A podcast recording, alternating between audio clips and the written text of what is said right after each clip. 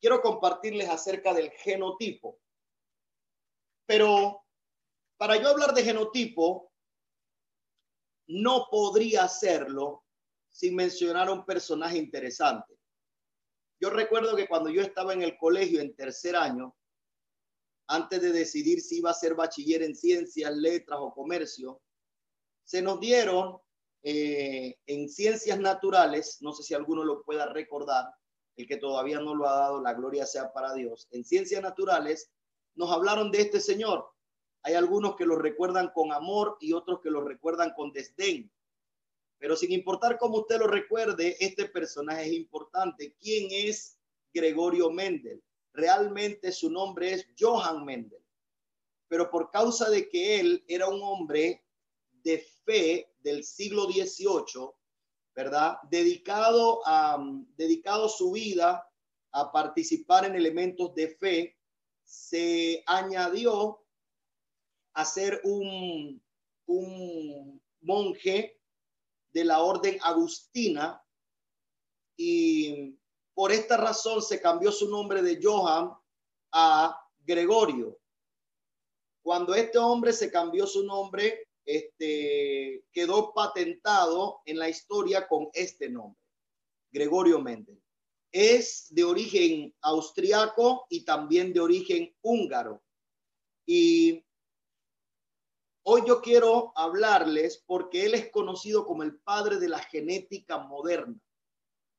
Gregorio Mendel trabajó con recursos naturales, haciendo algunos cruces entre distintas semillas. Y usó la planta de guisantes, lo que nosotros conocemos ahora. Por ejemplo, podría ponerle el ejemplo. Em, usted ve el guandú. Agarró algo como parecido al guandú, que es el guisante, ¿verdad? Eh, y lo utilizó para hacer cruces entre dos plantas a ver cuál era el resultado. Esto dio como resultado que Gregorio Mendel estableciera tres leyes. La primera ley es la ley del principio de la uniformidad. La segunda ley es la ley de la segregación y la tercera ley es la ley de la combinación independiente. Pero para que ninguno se me vaya del mensaje, no voy a hablarle de estas leyes, porque hay algunos que la ciencia los tiene abrumado hace dos cultos. Hace dos domingos hay algunos que están diciendo, ¿cuándo va a terminar esta serie? Ya no aguanto que el pastor se ponga ahí a hablar de ciencia. Por favor, pero déjeme decirle esta información, porque yo quiero que usted entienda que nosotros somos gente intencional. Y hay gente que probablemente, no en este momento ni en Facebook, pero hay algunas personas que en YouTube van a ver este video después. Y solamente por ver en las primeras imágenes a Gregorio Mendel, van a querer quedarse porque van a sentir que van a hablar de algo que les interesa. Y ese será el gancho que Dios usará para poder conquistar sus corazones. Así que perdone si a usted no le gusta mucho el tema científico, pero solamente es una herramienta para poder bendecir a alguien más. Por otra parte, Gregorio Mendel estableció estas tres leyes, pero yo no quiero hablar de estas tres leyes, sino ciertamente quiero hablar de los resultados, porque Gregorio Mendel hizo cruces de plantas con la intención de ver lo que había en el interior. Cuando uno mira una fruta, uno no puede ver la semilla hasta que uno se consume la fruta, menos que sea un grano. Pero cuando uno ve el grano, uno desconoce todo el potencial que hay en el grano. Voy a repetirle esto. Cuando uno ve una fruta, uno no sabe cómo se ve la semilla hasta que uno se come la fruta y encuentra la semilla. Pero aun cuando ves la semilla, a menos que fuera un grano, cuando tú ves la semilla, tú no puedes saber el potencial que hay en la semilla, porque el potencial de la semilla está escondido en su ADN. Yo vengo a decirle a alguien de parte de Dios que hay gente que te mira, pero no sabe el potencial que hay en ti, no conoce el potencial que tú portas, no entiende todo lo que tú tienes de parte de Dios, hasta que tú abres la boca y manifiestas el ADN de Dios. ¿Me entiende lo que digo? Cuando uno lo ve desde esta perspectiva y uno mira a Gregorio Mendel, Gregorio Mendel lo único que hizo fue probar con la naturaleza, un hombre de fe probó con la naturaleza que cuando mezcla esto con esto, entonces tiene un resultado determinado. Por ejemplo, mi esposa y yo tuvimos a José Gabriel porque no es adoptado. ¿Cómo la gente sabe que no es adoptado? Porque cuando lo miran ven la sonrisa de su madre. Algunos dicen es que tiene los ojos como la abuela. ¿Alguien entiende lo que digo? Y esas características nosotros las ignorábamos. Cuando nosotros intentábamos tener un niño, sabíamos que iba a salir guapo. ¿Alguien está aquí conmigo? Sabíamos que iba a salir guapo, pero nosotros ignorábamos, nosotros ignorábamos qué cosa. Ignorábamos cuáles iban a ser las características, cuáles iban a ser las características que estaban escondidas en el ADN que nosotros portábamos. Nosotros portábamos un ADN, pero nosotros lo vimos potencializado cuando él nació yo quiero que tú sepas que tú mismo desconoces todo lo que tienes, pero cuando Dios te sacó de su interior, cuando Dios te trajo a vida, cuando Dios te trajo a salvación, entonces Dios dijo, wow, ese tiene todo lo que yo quería que tuviera. Ese va a ser grande. Oh, estoy hablando con alguien que entienda que todo eso está escondido, no se puede ver hasta que sale, hasta que sale a la luz. Y Gregorio Méndez lo único que hizo fue cruzar, fue cruzar dos tipos de plantas para poder ver todo lo que había escondido en el ADN de esas plantas. Entendiendo eso, entendiendo eso, yo puedo decir entonces, yo puedo decir entonces y definir algunas cosas. Primero que todo, quiero definir, antes de continuar, quiero definir lo que es un gen. Pastor, pero ya usted habló de eso la semana pasada, de esto no te he hablado, ten paz. Quiero definir lo que es un gen. Un gen no es otra cosa que un factor hereditario que controla un determinado carácter. Por ejemplo, por ejemplo, si mi esposa y yo tenemos un José Gabriel, y José Gabriel sale con los ojos verdes y el pelo rojo, yo digo, necesitamos hacer un análisis. Porque aquí algo no está bien. Porque mi papá es negro. Y no me malentienda ni se siente ofendido nadie porque esa es la raza. Mi papá es negro. Mi papá no es blanco, ni de cabello claro, ni de ojos verdes. Mi papá es, como diríamos aquí en Panamá, y permítame usar la expresión, del pelo cuscus. Así que es imposible que José Gabriel salga con el pelo rojo. Algo no está bien. Pero el gen determina un carácter específico. Eso quiere decir que cuando yo le veo el pelo negrito y cholo a mi hijo, yo digo, pero ¿cómo? Hasta que miro a mi madre. Cuando miro a mi madre y miro a la madre de mi esposa, entonces yo digo, aquí hay un gen determinante que dice que él va a tener el cabello suave. ¿Alguien está conmigo? ¿Alguien me está siguiendo? Yo quiero que usted entienda, yo quiero que usted entienda que hay cualidades que usted tiene de Dios que usted no la, usted las ignora pero cuando el Espíritu de Dios trata con usted, Él aflora, Él hace ver esas características. Así que cuando yo veo esto, cuando yo veo esto, entonces no solo me voy a quedar en lo que es el gen.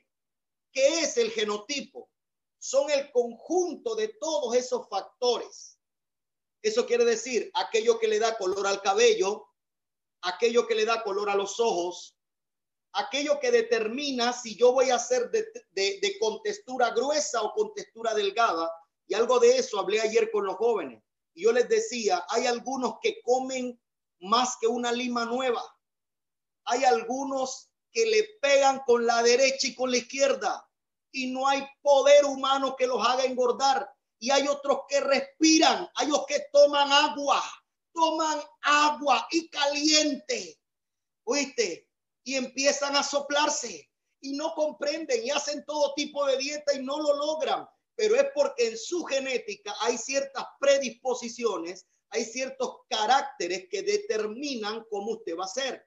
Hay algunos que quisieran tener las orejas más pequeñas, pero hay un gen que determina que usted será de orejas grandes. No se sienta mal, es para oír mejor. Oh, gloria a Dios. ¿Alguien está aquí conmigo? Hay algunos que tienen los ojos pequeños y se sienten mal. No se preocupe, es para que no distingan cuando se duerme en medio del mensaje. ¿Alguien entiende lo que digo? Pero hay otros que tienen los ojos grandes, grandes, grandes. Pastor, yo soy ojón. No eres ojón. Tienes un gen que determina que vos, que vas a poder ver mejor. Oh, gloria a Dios. ¿Alguien entiende lo que digo? Tenemos genes que van determinando características en nuestra vida. Y todos esos genes juntos son el genotipo. Pero esos están dentro. Están dentro, no se pueden ver. Usted puede orar bastante antes de tener un bebé y decir, por ejemplo, estará estará David orando, Señor, que tenga la nariz mía y no la de Astrid Oh Padre, yo te pido que tenga mis orejas. Oh mi Señor, que tenga el cabello como el de Astrid. Y pueden estar orando, pero ellos no van a ver eso hasta que el bebé nazca, porque toda esa información que ellos transmitieron a ese bebé que viene en camino está escondido a los ojos. Es invisible, es imperceptible a los ojos. Está escondido en su genoma. ¿Están entendiendo lo que digo? Por esa razón hay algunos que te ven y nunca creerían el potencial que hay en ti. Amén. Porque eso no está a flor de piel. Tú no llevas escrito en tu frente, soy poderoso en Dios para destrucción de fortaleza. Tú no llevas en tu pecho escrito, soy más que vencedor. Pero eso está escondido en tu genoma. Eso está escondido en tu ADN. Eso no se puede ver, pero tú lo llevas adentro. ¿Está conmigo? ¿Está conmigo? Así que después que yo entiendo estos principios, entonces quiero que mire esta imagen. Para volver un poco al texto que leímos del apóstol Pablo, quiero decirle algunos aspectos. Quiero decirle algo interesante. El fruto es, el fruto es una manifestación visible del ADN que estaba escondido en el árbol el árbol tenía algo, pero no se podía ver. Por ejemplo, uno puede pasar debajo de un árbol y hay árboles que tienen hojas parecidas. ¿Usted me escucha lo que digo? Que usted a simple vista pasa y si no conoce mucho de vegetación, usted se podría confundir. Porque los árboles, algunos tienen hojas parecidas, pero cuando usted ve un fruto, usted dice, no, este árbol no es de lo que yo pensaba, este árbol es de mango y no es de cualquiera mango, es de mango papaya, no es de mango hilacho. ¿Alguien está entendiendo lo que digo? Porque por el fruto yo puedo distinguir cuál es el ADN, cuáles son las características que estaban escondidas en el árbol. Cuando yo veía el árbol del mango hilacha y el árbol del mango, eh, eh, mango manzana o el mango papaya, yo simple y sencillamente veía dos árboles pero cuando el árbol da su fruto, entonces yo puedo ver manifestado el ADN que ese árbol portaba. Hay algunos que todavía son árboles y la gente no te puede distinguir, pero estás pronto a dar fruto he dicho, estás pronto a dar fruto y la gente podrá ver, la gente podrá comer de lo que tú portas, la gente podrá disfrutar de lo que tú tienes. Hay alguien esperando una palabra que está en tu interior. Todavía no ha llegado tu momento, todavía no ha llegado tu hora, pero cuando llegue ese momento van a comer de tus frutos. Aleluya. He dicho, van a comer de tus frutos. Alguien que diga, van a comer de mi fruto, alguien que diga, yo soy árbol frutal, alguien que diga, yo estoy listo para dar fruto, porque eso está escondido en mi ADN. Yo no soy un árbol estéril, yo no soy un árbol estéril, yo voy a dar mucho fruto y Dios va a sentirse contento conmigo, porque cada vez que Dios llega a un árbol que no tiene fruto, el Señor dice, hay que cortarlo o tiene que ser maldito. Pero cuando Dios llega a mí, va a encontrar fruto. Alguien diga amén esa palabra. Cuando Dios venga a mí, no va a maldecirme. Cuando Dios venga a mí, no va a cortarme. Cuando Dios venga a mí, le dirá al administrador, límpialo para que lleve más fruto. ¿Están conmigo? Así que el fruto representa o manifiesta de manera visible el ADN que está escondido en el árbol. Por otro lado, ese fruto tiene dos partes, la parte externa y la parte interna. ¿Están conmigo? ¿Están conmigo? Hágame un amén, hágame un sí, hágame un pastor, dele para adelante que estoy aquí. El, el fruto tiene dos aspectos, el aspecto externo y el aspecto interno. Eso quiere decir, eso quiere decir que es necesario que nosotros vayamos más allá. Es decir, no solo tienes que dar frutos. No solo tienes que dar frutos. Por ejemplo, usted va caminando en este momento durante un día soleado y usted ve un árbol de mango y usted dice, wow, qué ricos mangos, se ve un mango madurito pero el mango cuando le cae aguacero, los entendidos saben y los que no, que se coman uno y verán. El mango cuando le cae aguacero, en tiempo de agua, el mango se ve maravilloso por fuera. Se ve lindo, tiene varios colores verde con rojito y en una parte como amarillito. Pero por dentro tiene gusanos. ¿Alguien entiende lo que digo? Así que por esa razón, yo hoy en mi genotipo tengo que verificar lo que está dentro, porque cuando mi genotipo salga y se manifieste, la gente solo va a ver el fruto, pero yo sé lo que hay dentro del fruto. Oh Dios mío, ayúdame, Padre. Es importante que yo les diga que el apóstol Pablo habla del fruto y dice que el fruto es del espíritu. El fruto no es del creyente, el fruto es del espíritu. Diga conmigo, el fruto es del espíritu. El ADN suyo lo va a poner a fructificar.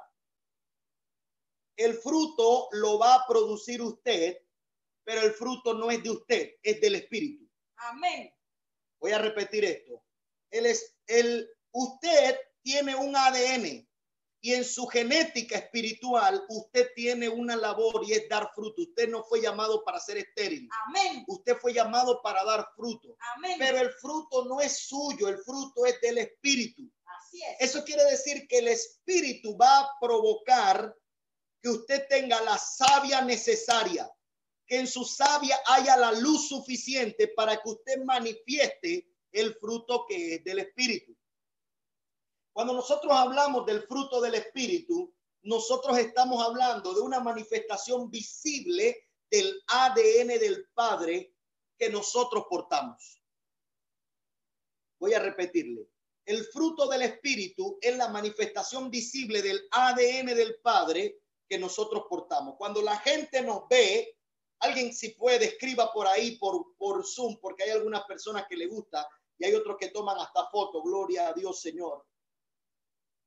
Pero el, fruto del Espíritu es esa cualidad, esa característica, esa manifestación visible del ADN. No es que yo tengo el ADN del Señor, aleluya, muéstrame tu fruto. Voy a repetirlo. Es que yo tengo, yo me parezco al Señor, muéstrame tu fruto.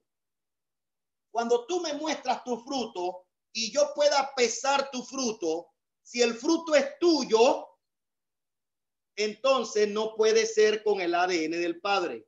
Pero si el fruto que me da a mí en la mano, que me diste tú, es del Espíritu, entonces ese ADN que portas es del Padre. Si el fruto es tuyo, el ADN es tuyo. Si el fruto es del Padre, el ADN es del Padre. Jesús dijo, yo soy la vid y vosotros sois los pámpanos. Pero Jesucristo no come pámpanos. Él come el fruto que se guinda en el pámpano. La rama o el pámpano es la rama que contiene el fruto. Nosotros somos pámpanos y tenemos la labor de manifestar o de, o de resistir visiblemente el fruto del Espíritu. Avanzo. El fruto del Espíritu se manifiesta de tres maneras. Número uno, el fruto del Espíritu se manifiesta para el desarrollo interno del creyente. El fruto del Espíritu se desarrolla para adentro primero. Para adentro primero. El fruto del Espíritu también se manifiesta para las relaciones interpersonales del creyente.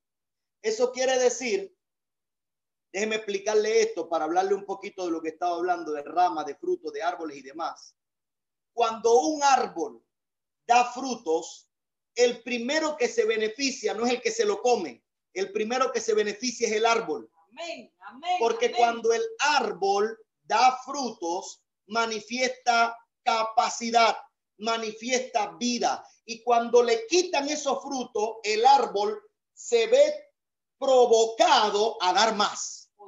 Eso quiere decir que el primero que se beneficia en dar fruto es el árbol está conmigo. Por esa razón, el fruto del Espíritu primero se manifiesta en el desarrollo interno del creyente.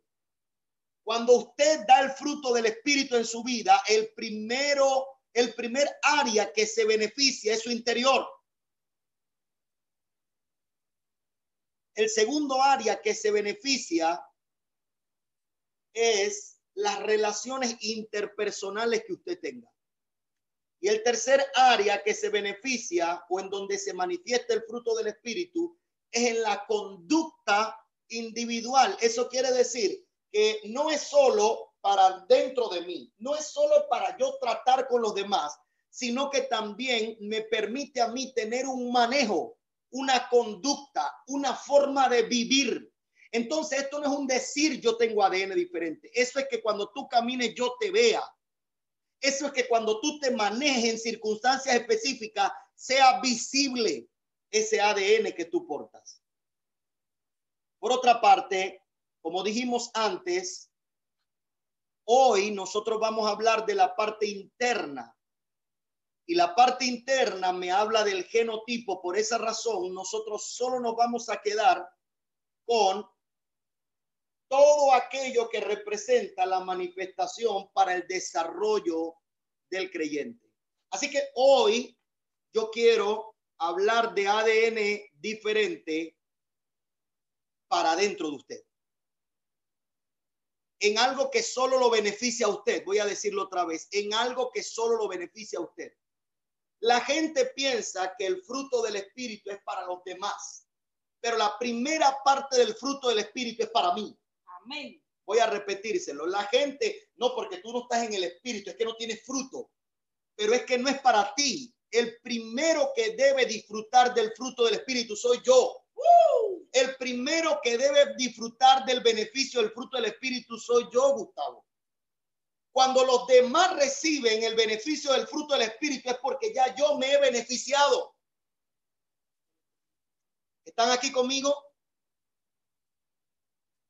Así que, entendiendo esto, quiero recordarles que el fruto manifiesta realmente qué tipo de ADN. El fruto que manifiesta dirá realmente qué tipo de ADN portamos. Tal como asegura Jesús diciendo, todo árbol bueno da buenos frutos, pero todo árbol malo dará frutos malos en el verso 18 dice, porque no puede un árbol malo dar buenos frutos. No es parte de su genética. No es parte, en su genotipo no está escrito. Por ejemplo, usted puede ir al campo y hay unas cositas, hay unas cositas así pequeñitas, rojitas o rosaditas, que uno las ve y uno las quiere como arrancar y comérsela. Pero si usted no distingue, usted se puede comer una fruta venenosa. ¿Está conmigo lo que estoy diciendo? Porque en la genética de ese árbol está dar un fruto de veneno. Venenoso. Pero cuando usted llega a otro, hay una frutita roja que cuando uno se la come es dulce, es deliciosa, porque la genética, el genotipo que estaba escondido en ese árbol era dar frutos buenos. Yo quiero decirte que tu genotipo es para dar frutos buenos. Amén. Aquí no hay nadie que esté diseñado para dar frutos malos, porque nosotros portamos un ADN diferente. Nosotros no portamos el ADN de la religión nosotros no portamos el ADN del fariseísmo, que se ven bonitos por fuera, pero por dentro están llenos de veneno. Nosotros portamos un ADN que nos da de comer a nosotros y le da de comer a otros más. Aleluya, fuera con el veneno. Por otro lado, por esa razón, nosotros necesitamos entender cuáles son las tres primeras características internas del fruto del Espíritu. El fruto del Espíritu, ya le dije que se divide en tres. Primero, las características o las características que aplican para mi desarrollo personal, para dentro de mí, Yauris. No para otro, para mí adentro. Para mí adentro. Pero las otras dos partes tienen que ver con el exterior del fruto y no con el interior. ¿Están conmigo? Vamos entonces al primero de esas características. La primera de esas características, conforme a Gálatas capítulo 5, verso 22, dice, pero el fruto del Espíritu es, ¿alguien está aquí conmigo? El fruto del Espíritu es amor. Cuando uno le pregunta a la gente, hay algunas personas que leen la Biblia y dicen, los frutos del Espíritu. Pero el Espíritu no tiene varios frutos, tiene uno, con nueve características diferentes. Voy a repetírselo. El fruto del Espíritu es uno, con nueve características diferentes. Las tres primeras de esas características son para adentro y las otras seis características son para afuera. Así que yo necesito que usted entienda bien su genotipo. Porque si usted entiende bien su genotipo, entonces usted manifestará un fenotipo correcto. Aleluya. Si usted entiende bien su genotipo, manifestará el fenotipo correcto. Cuando nosotros hablamos del amor, mucho se podría decir sobre el amor. Muchos podrían decir el amor nunca deja de ser, el amor es benigno, el amor todo lo sufre, el amor todo lo espera. Y se vuelven poetas recitando Primera de Corintios capítulo 13. Pero la verdad es que cuando la Biblia habla en el fruto del Espíritu, en el fruto del Espíritu, la característica del amor realmente está diseñada para las relaciones con personas difíciles. Uno ama y manifiesta el fruto del Espíritu con la gente difícil el fruto del espíritu del amor no es para que usted sea un melancólico romántico. Eso es la parte emocional que no tiene nada que ver con el fruto del espíritu. No sé si alguien me puede entender. Hay algunos que dicen, no, pero es que el amor es el amor. No, no, no, no. Cuando está hablando de la característica del fruto del espíritu, está hablando de un recurso que da el espíritu en tu interior para poder tratar con personas difíciles. Porque Jesús dijo, si tú amas a tus amigos, ¿qué haces diferente? Nada. Wow. Nada. No, pastor, pero la Biblia dice que ame a Dios como a mí mismo. Que ame a Dios sobre todas las cosas y a mi prójimo como a mí mismo. Ah, pero claro, si tu prójimo es buenecito contigo, así cualquiera. Pero el fruto del espíritu te alimenta hacia adentro primero o trabaja contigo con la parte de adentro para ayudarte en las relaciones difíciles. Wow.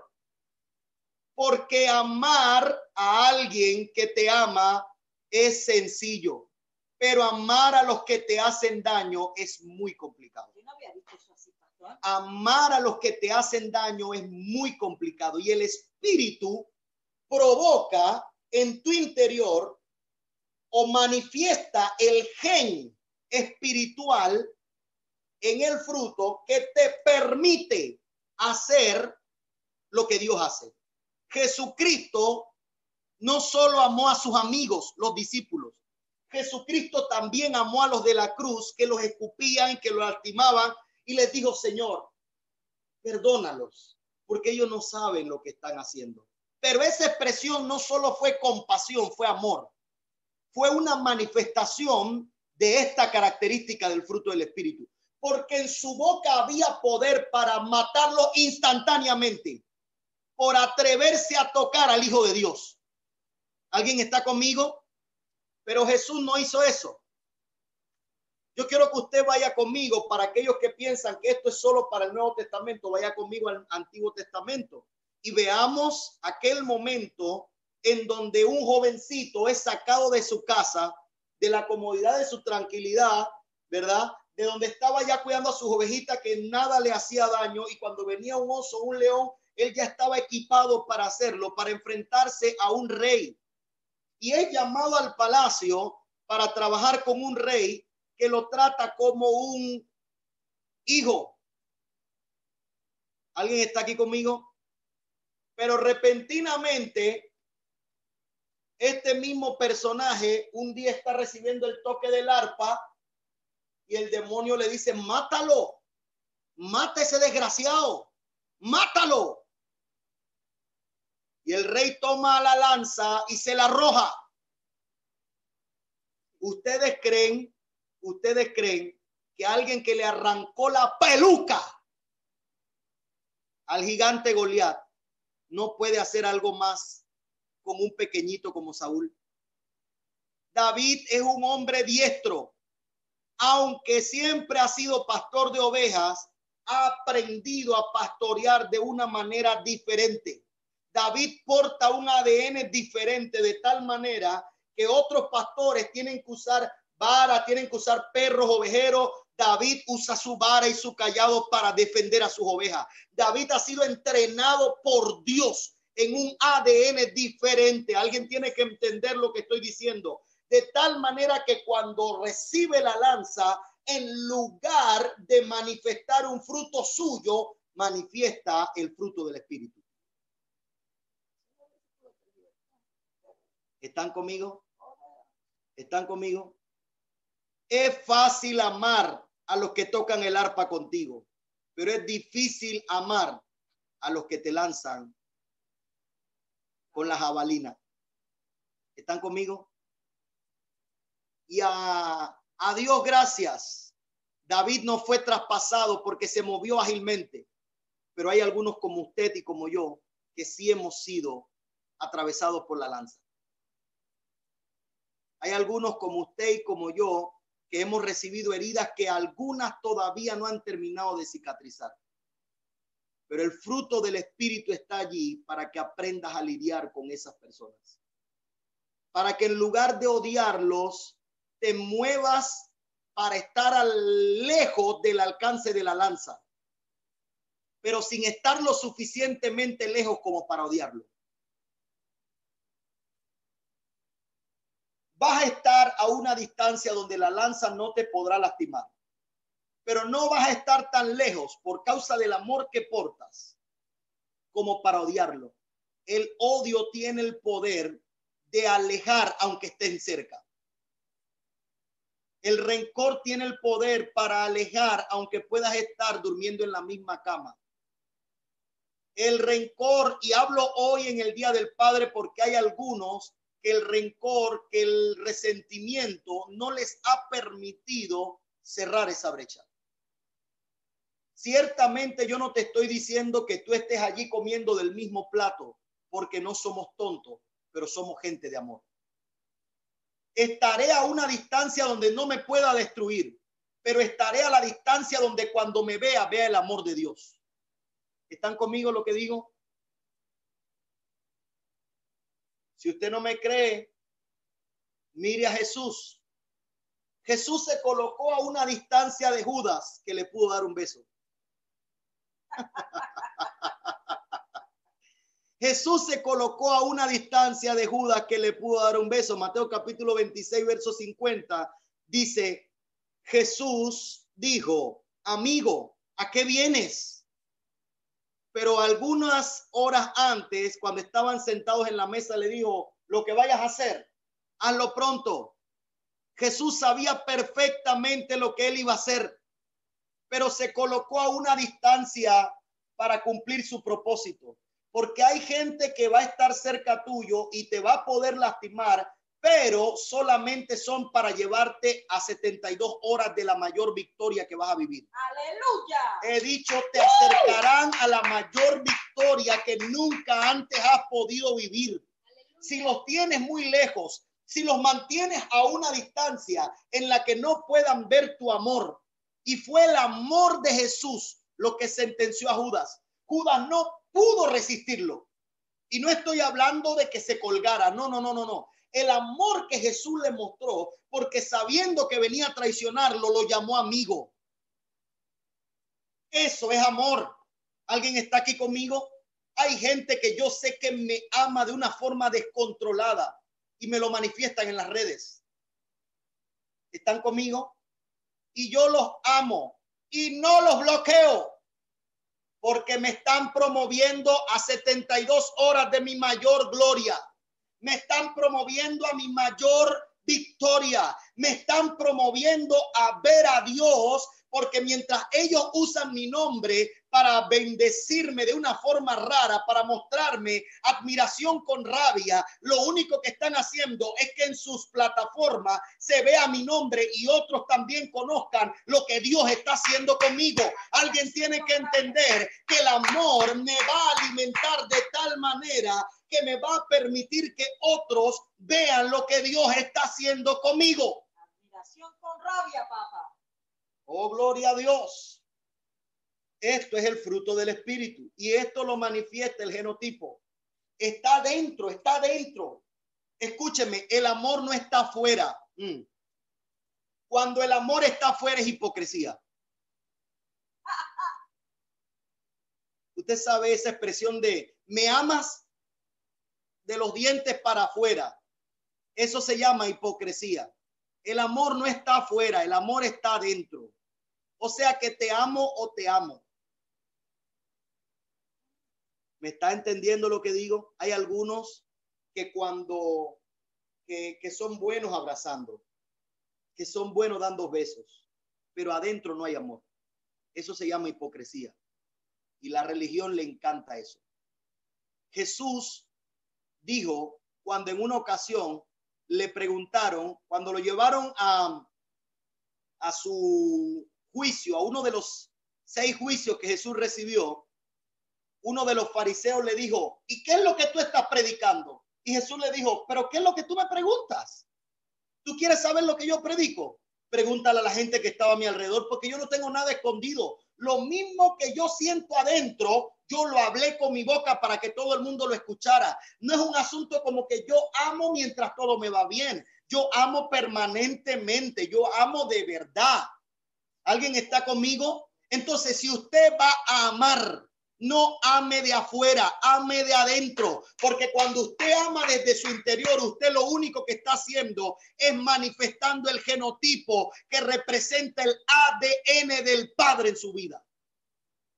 Amén.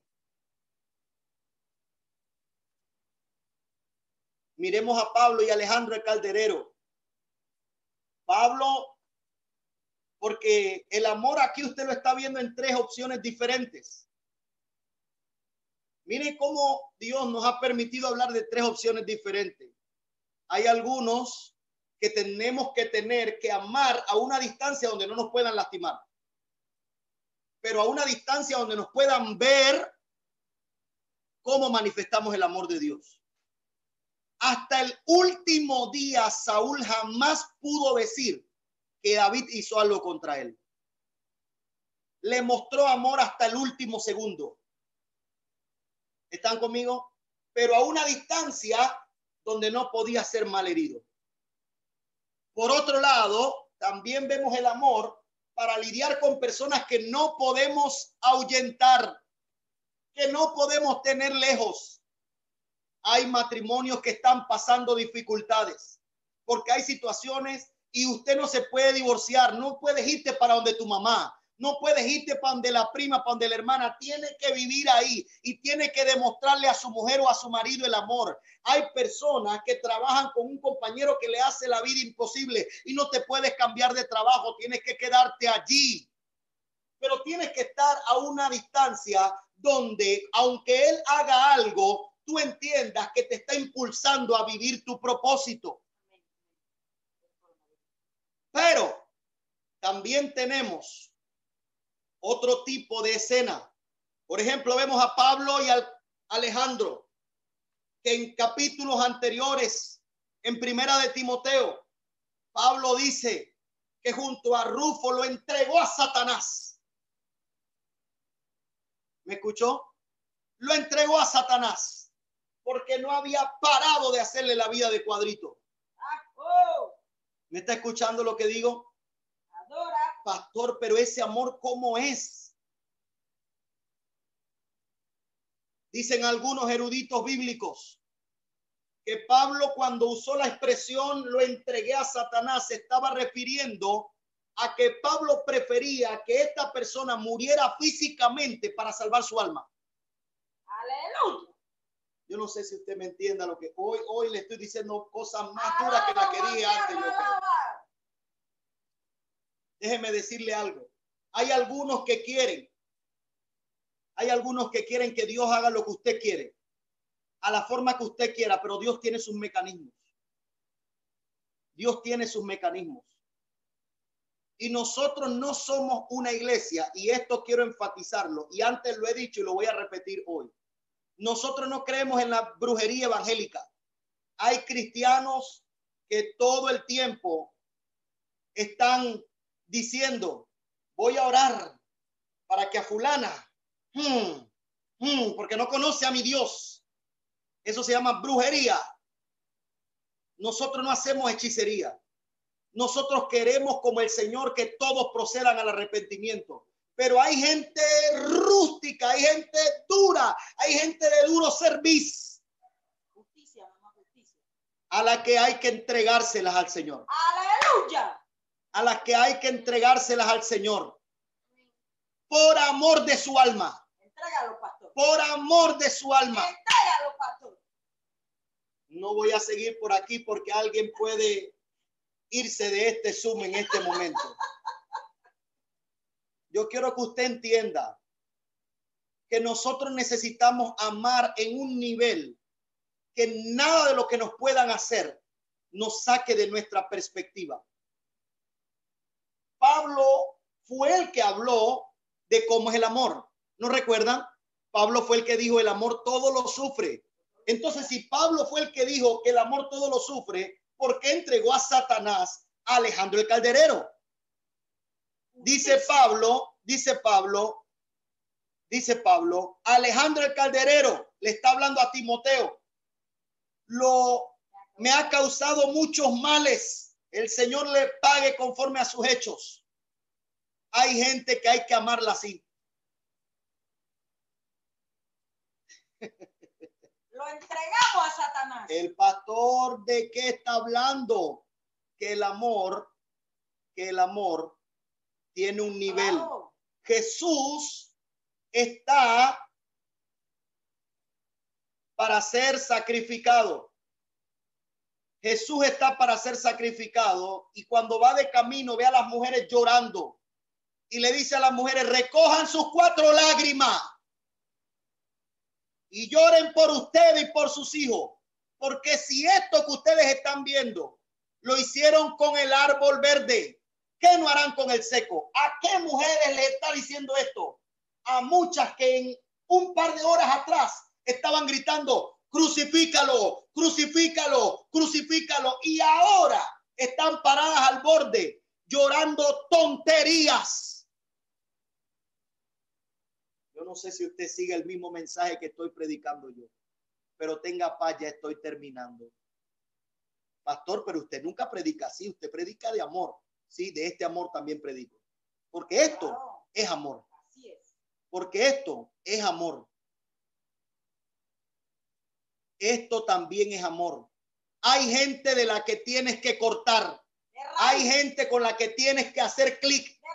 Y no esto dice que tú no lo amas más. Mira, hay gente que te vuelve y te escribe una y otra vez para recordarte lo que otros te hicieron. Córtalo. Córtalo. Están haciendo daño. Están enfriando tu amor. Pastor, ¿por qué dice usted que están enfriando mi amor? Porque la Biblia dice, por haberse multiplicado la maldad, el amor de muchos se enfriará. Y tiene que haber algo que no esté bien en el corazón de alguien que me recuerde mi pasado. Si mi pasado no me sirve, no me lo recuerde. Y si me lo recuerda, te corto. Porque si no me ayudas a avanzar, no me estorbes. Oh, repite eso, pastor. Si no me ayudas a avanzar, no me estorbes.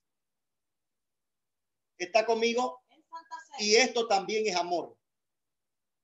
Si no, pregúntenle a Pablo lo que hizo con Alejandro el calderero. El segundo o la segunda manifestación interna del fruto del Espíritu es el gozo. Diga conmigo gozo. No le falta actitud a usted, ya se le fue. Hay algunos que se les fue la actitud porque no pensaban, pensaban que el pastor iba a decir amén. Sí. Ámalo, síguelo más. Hay algunos que estaban pensando que yo iba a citar al profeta de- del infierno. ¿Saben quién es el profeta del infierno? Ese que decía, te dejo todo lo que me resta, mucho, pero mucho. No, no, yo no vine a hablar de eso. Yo le vine a hablar cosas serias. Yo vine a decirle que el amor trabaja en tu interior para que aprendas a cómo manejarte en situaciones duras. Hay situaciones difíciles, pero el amor nos enseña a cómo manejarnos con esa gente. Hay gente que es difícil de amar. Hay gente que es difícil de amar. Pero Dios aún así te dice que los ames. Y amarlo, vuelvo y repito, para entrar en el gozo, no es, ay, vamos a hacer una pijamada. No, no, no, no, no. Corta eso. Corta eso. Corta eso. Jesucristo amaba a los fariseos y comió con uno de ellos, pero con los hipócritas ni comía. No voy a decir más nada. Voy a seguir por aquí. El gozo, segunda característica del fruto del Espíritu, pero no es para afuera. Hay gente que es como el payaso, ríe por fuera, pero por dentro está llorando. Esto no es gozo. Eso es simple y sencillamente un momento pasajero. El gozo es mucho más profundo que eso. El gozo es la característica del espíritu que te ayuda a estar estable en medio de la aflicción. Es la característica del espíritu en tu interior. Es el espíritu diciendo, tu genética te dice, no importa cuán rápido dejes esa curva, tú vas a estar estable. Amén. Porque en tu interior hay un gozo inefable. Porque en tu interior hay un gozo que la crisis no te puede robar. Porque en tu interior hay un gozo que la pandemia no te puede robar. Porque en tu interior hay un gozo que el final de tu contrato no te puede robar. ¿Alguien está aquí conmigo? Porque en mi interior hay un gozo que esa pelea con mi esposo, con mi esposa no me puede robar. Porque en mi interior hay un gozo que esa incertidumbre de no saber cómo voy a pagar y me están llamando no me puede robar. Amén. La aflicción es algo de afuera. ¿Por qué no me puede quitar el gozo? Porque mi gozo no está afuera. La aflicción es algo que está afuera de mí. ¿Por qué no tiene el poder de robarme el gozo? Porque para robarme el gozo yo tendría que dejar entrar a la aflicción. Y la aflicción es mucha, pero de toda me librará Jehová. Amén.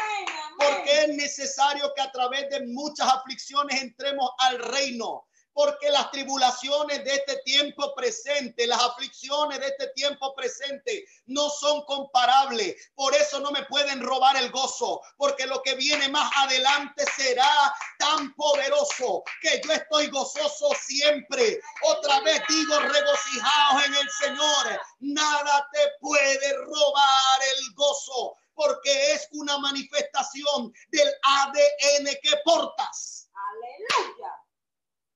Cuando las cosas te roban el gozo con facilidad, es porque estás reflejando lo que otro tiene. Amén.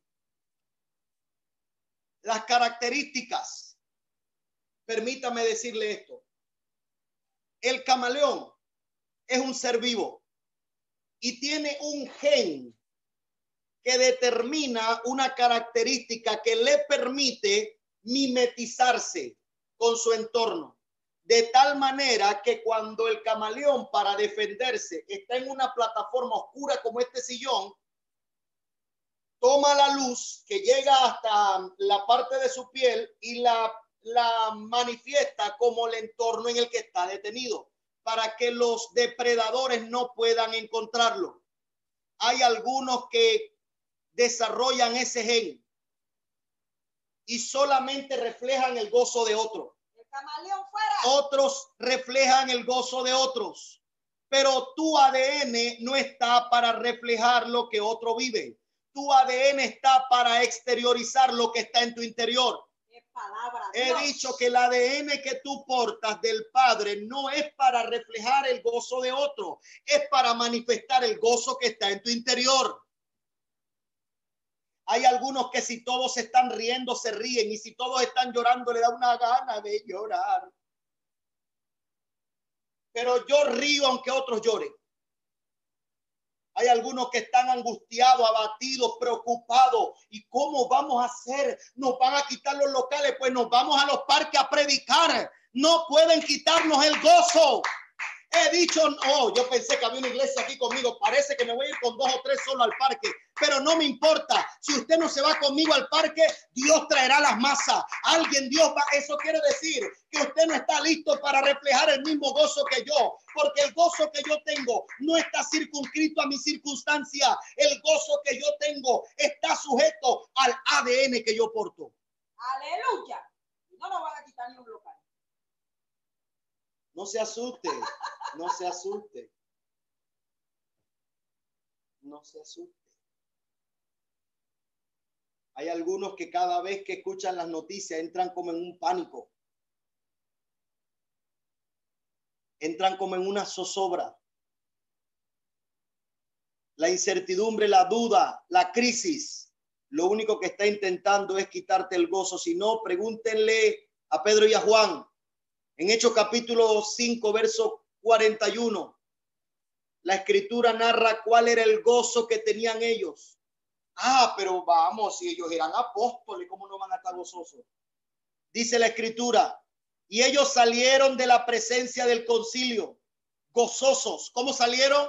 Gozosos. Quejándose. ¿Cómo salieron? Gozosos. Criticando. ¿Cómo salieron? Gozosos. Llorando. ¿Cómo salieron? Gozosos. Salieron blasfemando. ¿Cómo salieron? Gozosos. Salieron renegando. ¿Cómo salieron? Gozosos. salieron gozosos de haber sido tenidos por digno de padecer afrenta por causa de Cristo.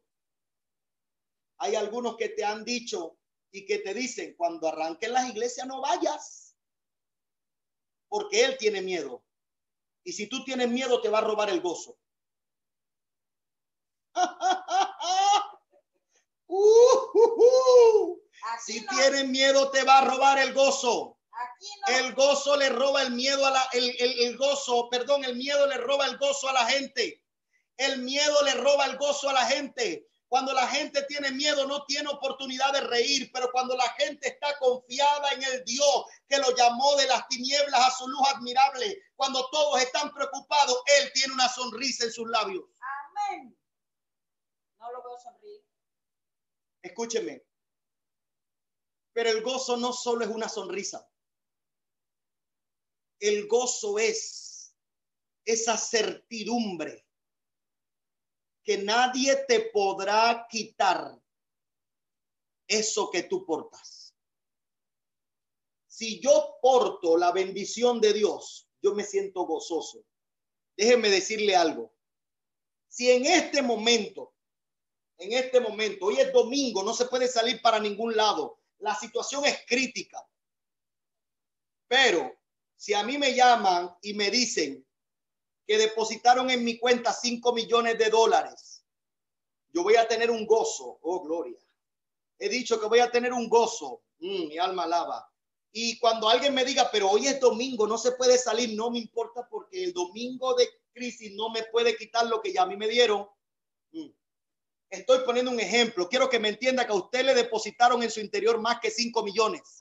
He dicho que en tu genética depositaron algo más que 5 millones. Así que cuando tú sales y te enfrentas con una situación, tú tienes que decir es que lo que yo porto mm, me hace un hombre millonario, me hace una persona altamente rica, codiciable, soy deseable. La gente quiere hablar conmigo porque la gente quiere saber qué es lo que yo tengo, cómo en toda esta crisis todavía, escúcheme, hay algunos que probablemente viven alrededor de mi casa y estarán preguntándose cómo este hombre tiene tres meses gritando y todavía le queda galillo. Es que lo que yo tengo adentro es poderoso. Aleluya. Ya estoy terminando para que descansen en paz. Ya estoy terminando para que nada le robe el gozo. Hay algunos que cuando me demoro mucho se les va el gozo. Sí. Pastora, se les va el gozo. ¿Cómo va a ser aquí? Pastora, se les va el gozo. No, aquí La no. prédica tuvo poderosa, pero el pastor se tardó. No, aquí no, aquí no. Déjame decirte que cuando yo me tardo, normalmente estoy depositando y enterrando en tu interior, en tu ADN. Estoy inyectándole a tu ADN cosas extraordinarias que eso no se puede inyectar rapidito. Hay medicamentos que no se pueden inyectar rápido porque podrían hacerte más daño que bien. ¡Uh! Por ejemplo, cuando a usted le ponen hierro porque tiene la hemoglobina baja, no se la pueden poner rápido, lo matan. Entonces, si yo le pongo a usted esto que yo le estoy hablando, se lo doy en dos patas. Ahí hay dos o tres que van a caer ahí como si hubieran tomado sopa de pata. Jehová. Voy a terminar para que descansen en paz. Ya le dije. Tercer característica del fruto del Espíritu. ¿Están conmigo? Dígame amén, por favor, si está conmigo. Póngame un dedo arriba si usted está conmigo. Tercer característica del fruto del Espíritu. Paz. Paz. Y la paz no es ausencia de guerra. La paz que el Espíritu provoca en nuestro interior tiene la capacidad de mantenernos en medio del caos y la confusión. No es lo mismo que el gozo. El gozo es la certidumbre de que nadie me podrá quitar lo que tengo adentro. La paz es la estabilidad para estar en medio de esa crisis. Ole, ¿por qué tú estás tan tranquilo? Si nadie sabe si van a volver a abrir el... Es más, hay algunos que están diciendo que van a cerrar el bloque 2 en vez de abrir el bloque 3. ¿Cómo tú estás tan tranquilo? Y yo te veo que tú vas al súper y tú no tienes ni miedo que se te pegue el coronavirus porque yo tengo paz. Ya tenemos corona, pastor. Yo tengo paz. Y Jesús dijo, mi paz os dejo, mi paz os doy, y no la doy como el mundo la da. ¿Alguien entiende? La paz que yo tengo no es la tranquilidad de saber si me depositaron el bono. Hay algunos que entran en paz cuando Nito le deposita el bono. No, no, no, no, no. Mi paz no proviene del bono. Dile. Mi paz está por encima del bono. Porque mi Dios, mi Dios, mi Dios suplirá todo lo que me haga falta conforme a sus riquezas en gloria. Y si tiene que usar anito, si tiene que usar el bono, si tiene que usar un pájaro, Dios lo va a hacer. Mi paz no está escondida en quién lo trae. Mi paz está escondida de dónde salió. Aleluya, Mi paz no está escondida en quién lo trae, porque quien lo trae solo es el mensajero. Mi paz está escondida en que de allá arriba hay una fuente abierta que nada puede cerrar. Wow, wow, aleluya, qué palabra. ¿Están conmigo? ¿Están conmigo? En medio del caos y en medio de la confusión, hay algunos del Facebook que ya me abandonaron. El pastor está hablando de una cosa, me está poniendo nervioso. Hay algunos que están en una crisis de ansiedad en estos días. Hay algunos que ya no tienen uña y hay otros que casi ya no tienen dedo. Porque la ansiedad te está volviendo loco. Hay algunos que ya no saben cómo caminar, cómo pararse, cómo andar. Hay algunos que salen a la calle y se tropiezan porque de tanto estar encerrados ya no saben ni caminar y están viviendo una crisis. Hay algunos que quisieran literalmente que abrieran todo porque quieren salir, pero no saben ni siquiera para qué quieren salir. Eso es indicativo de que necesitas desarrollar la característica del fruto del Espíritu llamada paz. Porque la paz es la que nos permite estar en quietud en medio del caos y de la confusión. Cuando todos corren, yo estoy tranquilo. Amén. Cuando dice la Biblia, huye el impío sin que nadie lo persiga. ¿Sabe? Hay algunos que están corriendo de un lado para otro, de un lado para otro. Yo no. Escondida está mi vida en Dios. Amén. Mi vida está escondida en Dios. ¿Alguien está conmigo? ¿Alguien podrá decir mi vida está escondida en Dios? Astri, no te preocupes que cuando llegue tu alumbramiento, tu hijo estará escondido en las manos del Señor. Amén. No vas a tener ningún contagio, no va, pastor, pero ¿cómo usted sabe? Si no, pregúntale a Noemí que estuvo en una sala donde habían contagiado y ahí está muerta de la risa. Porque nuestra paz está por encima de todo lo que nos rodea. En medio de la crisis, en medio de la, de la confusión y del caos, nosotros estaremos tranquilos. La Biblia dice, estad quietos y ved la salvación de Jehová, lo que Dios hará con vosotros. Estad quieto, estad quieto, estad quieto. Y estar quieto es tener paz. Estar quieto no es estar inmóvil. Voy a repetir esto. Estar quieto no es estar inmóvil, es estar en paz. Hay gente que está haciendo inversiones en estos días solamente por ansiedad y están invirtiendo a lo loco. Estoy hablando por palabra de Dios. Hay gente que está invirtiendo a lo loco y vas a fracasar. Oye palabra de Jehová. Tienes que estar quieto y tienes que entender que la inversión debe ser dirigida por aquel que te da los recursos. Tú solo eres su mayordomo. Esto era para alguien, no sé para quién era, ya lo dije y voy a seguir para adelante. La incertidumbre, el caos y la confusión te lleva a tomar malas decisiones. Hay algunos matrimonios que ya no se toleran dentro del cuarto, dentro de la casa, y como no tienen para dónde ir, están pensando tomar malas decisiones. En medio del caos y en medio de la confusión requieres de paz. Y eso no es afuera, eso es adentro. Eso está en tu interior. La paz es ese estabilizador. Yo no sé si ustedes han visto un porfiado. Ustedes han visto un porfiado. ¿Saben qué es un porfiado? Es un, es una, es un, una, un objeto cargado con aire, ¿verdad? Pero que en la base tienen una estructura como sólida como la arena sólida, pero en una bolsa dentro de la, del objeto. De tal manera que cuando le pegan al objeto, el objeto se mueve, pero la base es tan pesada que lo hace volver. Alguien tiene que entender, alguien tiene que comprender que nosotros no tenemos como base arena, Amén. tenemos como base a Cristo la roca. Amén. Si no escucha este canto, es Cristo la roca, el ancla de mi fe. Mis males lamento y ayes de temor terminan por siempre con mi supremo rey.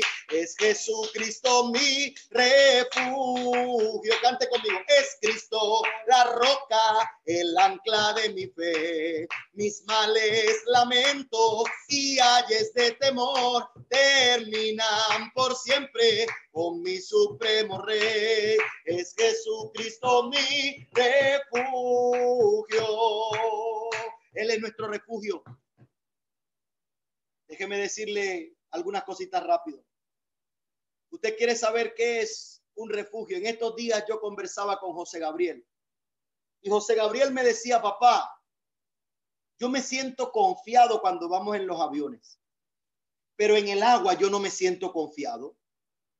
Yo siento que si yo me montara a un barco y yo no sé para dónde voy a ir, y yo le dije, hijo, es relativamente similar, porque si un avión fracasara, para ir de ahí no es para dónde bajar. ¿eh? A diferencia del barco, que por lo menos te puedes bajar y nadar, pero ahí en el avión, ah, lo bueno es que estás más cerca de Dios, así que te recomiendo que te mueras allá arriba, acá abajo duele más. Están conmigo, pero me llamó la atención y hoy mientras preparaba este mensaje y ultimaba los detalles, los repasaba, eh, me encontré con Pablo y el naufragio. Pablo va de camino hacia dónde? Pablo va de camino a morir.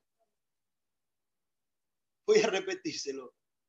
Pablo va de camino a morir. Ya.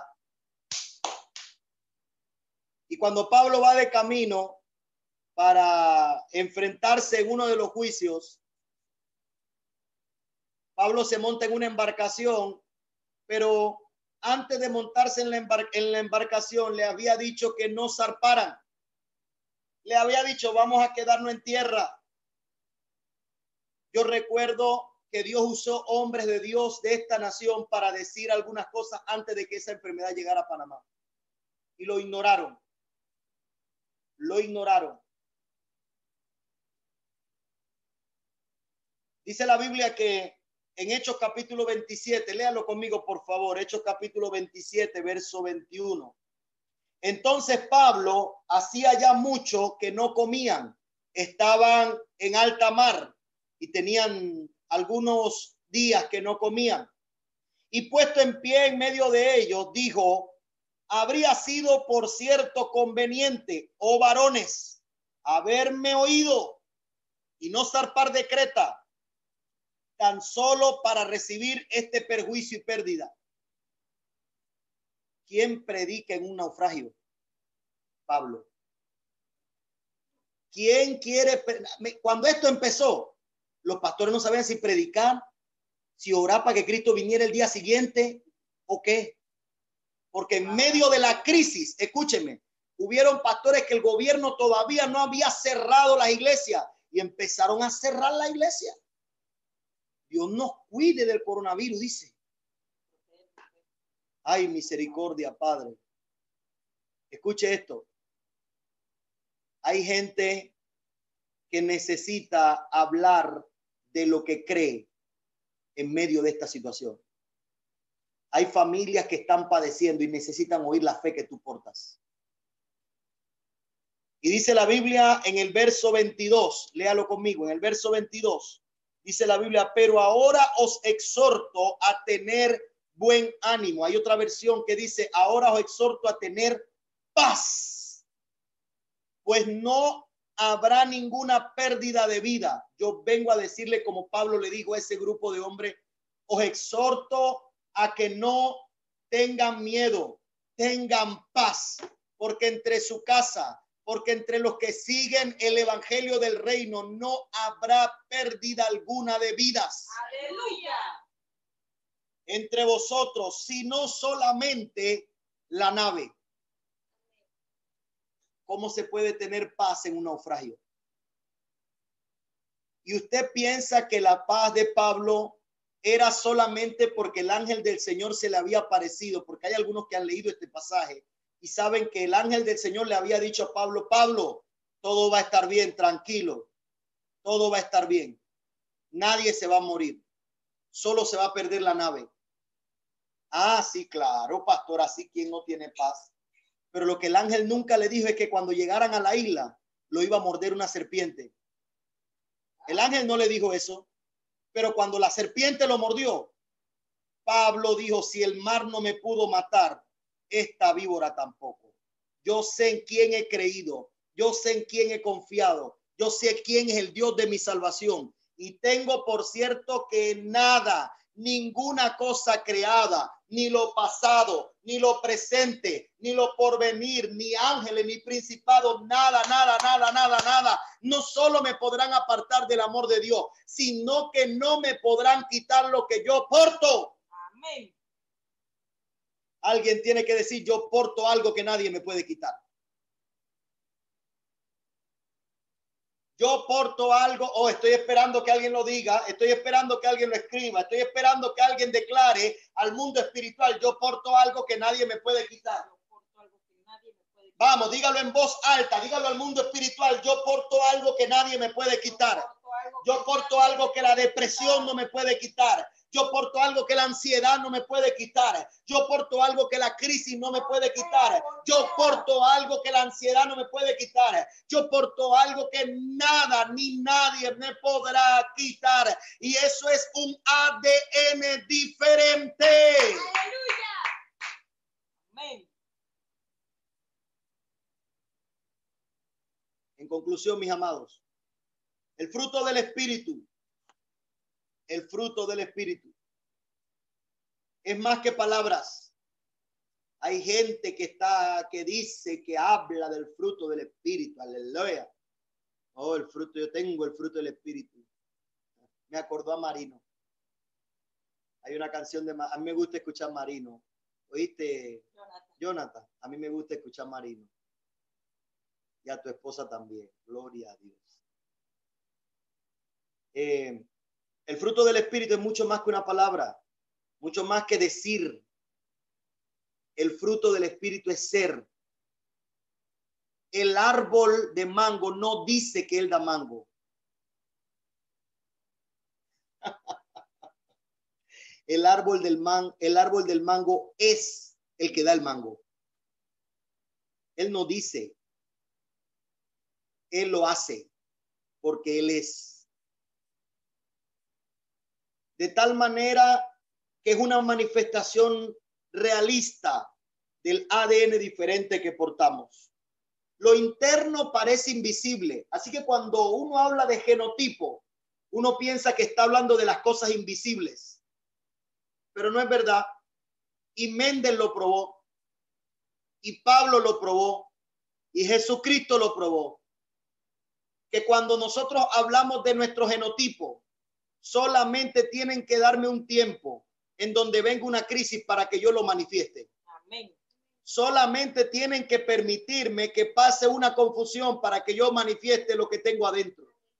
De tal manera, de tal manera que se hace claramente visible mediante las características del fruto del Espíritu, el amor, el gozo y la paz que están adentro de mí, que debemos desarrollar para que el fruto externo,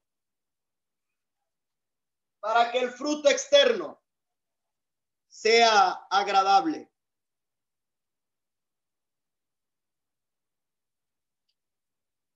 Mire esta pera. Se ve maravillosa. Se ve agradable. Usted la puede ver. Y quiero que sepa que están dulces, suaves. ¿Me escuchó? Es tan dulce como dice la otra. Sí, dulcecita tan. Está riquísima. Y se ven bien. Hay muchos creyentes que solo se preocupan por el fenotipo, como se ve. Pero se olvidan que el fruto no es solo como se ve. El fruto es como está. Y si ustedes pueden ver, está negra. tiene gusanos. Así que no se preocupe que los otros vean solo cómo usted se ve por fuera. Usted y solo usted tiene el poder para preocuparse por su genotipo. Porque cuando la gente vea su fenotipo, la gente va a saber lo que hay en su interior. Jesucristo dijo en una ocasión que lo que contamina no es lo que sale, sino lo que no es lo que entra, sino lo que sale, porque viene desde nuestro interior. Y que de la abundancia del corazón hablan nuestras palabras. Nuestros hechos y nuestras acciones manifestarán el genotipo que llevamos por